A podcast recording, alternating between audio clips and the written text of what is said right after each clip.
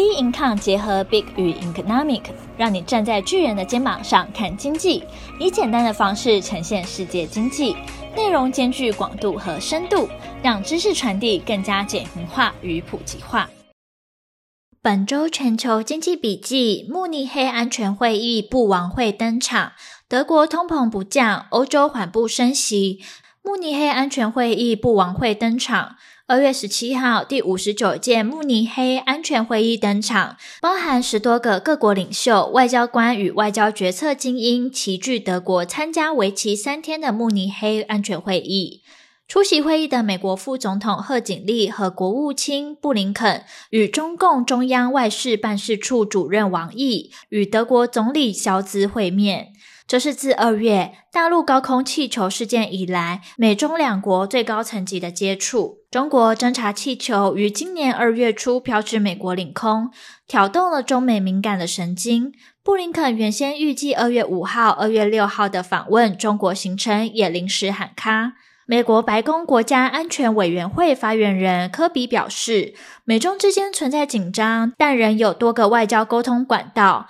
包括美国国务卿布林肯仍保持与中国外长的开放沟通管道。美国国务院也可透过驻中大使馆直接与中方沟通。尽管多项管道仍然开放，但是呢，美中军方的联系仍然中断。美国总统拜登希望在合适的时候与中国国家主席习近平通话。美方目前未正式向中方提出对话要求，但不代表不会发生，并强调对话没有先决条件。此次会议，王毅猛烈的批评美方，美国出动先机战机用导弹打下气球的行为，不仅违反国际准则，匪夷所思。近乎歇斯底里，中美关系带来新挑战，也在考验双方能否妥善处理意外突发事件。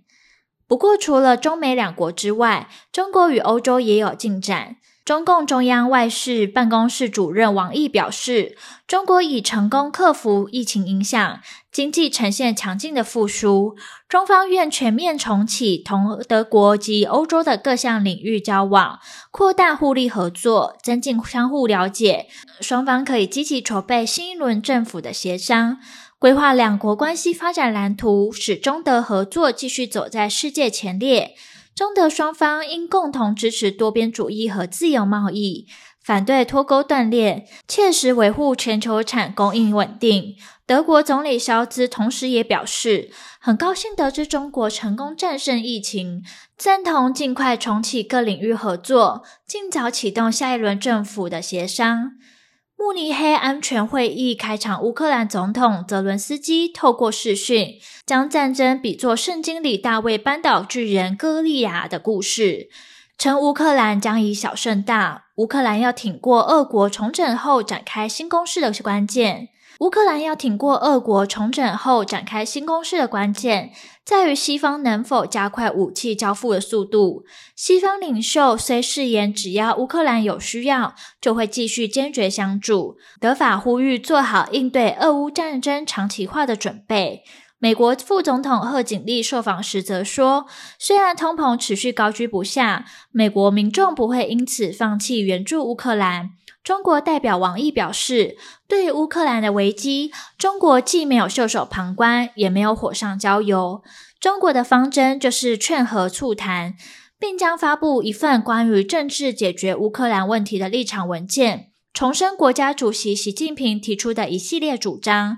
包括各国的主权和领土完整必须得到尊重。德国通膨不降，欧洲缓步升息。二月初，德国公布一月的德国调和通膨为九点二 percent，一月德国的失业率稳定在五点五 percent，反映出德国劳动力市场的韧性。有四分之一的受访者对失业毫不担心，与西班牙只有三 percent 不担心和意大利仅有五 percent 不担心形成强烈的对比。相比之下，通膨才是德国人真正的烦恼。全球消费者趋势报告显示，三十九 percent 的德国人认为自己的财务状况比一年前更糟，四十一 percent 的人表示情况没有变化，只有约二十 percent 的人表示自己的财务状况有所改变。另外，也有跨国调查，六十一 percent 的德国人非常或极度担心能源、食品、汽油、住房价格的上涨。两 percent 的受访者说，他们对此并不担心。三十七趴的民众认为轻微或有些担心。虽然欧洲通膨仍属于高档，但英欧央行的官员却担忧，若按去年激进升息的速度前进，货币政策恐将出现过度紧缩风险。英国央行首席经济学家皮尔建议，英央应该放缓升息步调，因为英国的就业市场目前已经出现降温，凸显薪资增长对通膨造成的冲击正在减缓。由于这番谈话是该央行至今针对放慢升息步调释出最明确的信号，外界预期该央行在三月升息一码后，很可能就会暂停升息。而欧洲央行内部也逐渐浮现鸽派声音。自去年七月开始，欧央的积极升息举动目前还未完全反映在经济上。为避免货币政策陷入紧缩，他主张欧英应放缓升息步调。不过，目前为止，欧央货币紧缩对抑制通膨的最终影响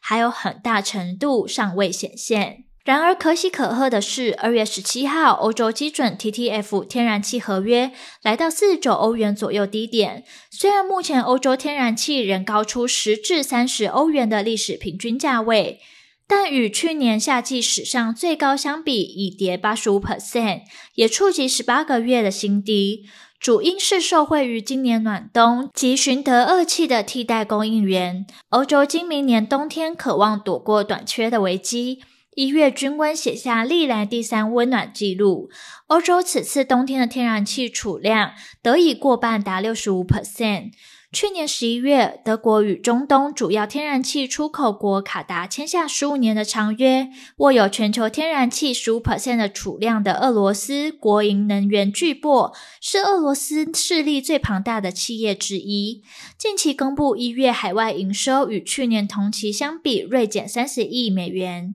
而后续市场走势仍需关注将公布的重要经济数据。本周全球经济笔记，我们下周见。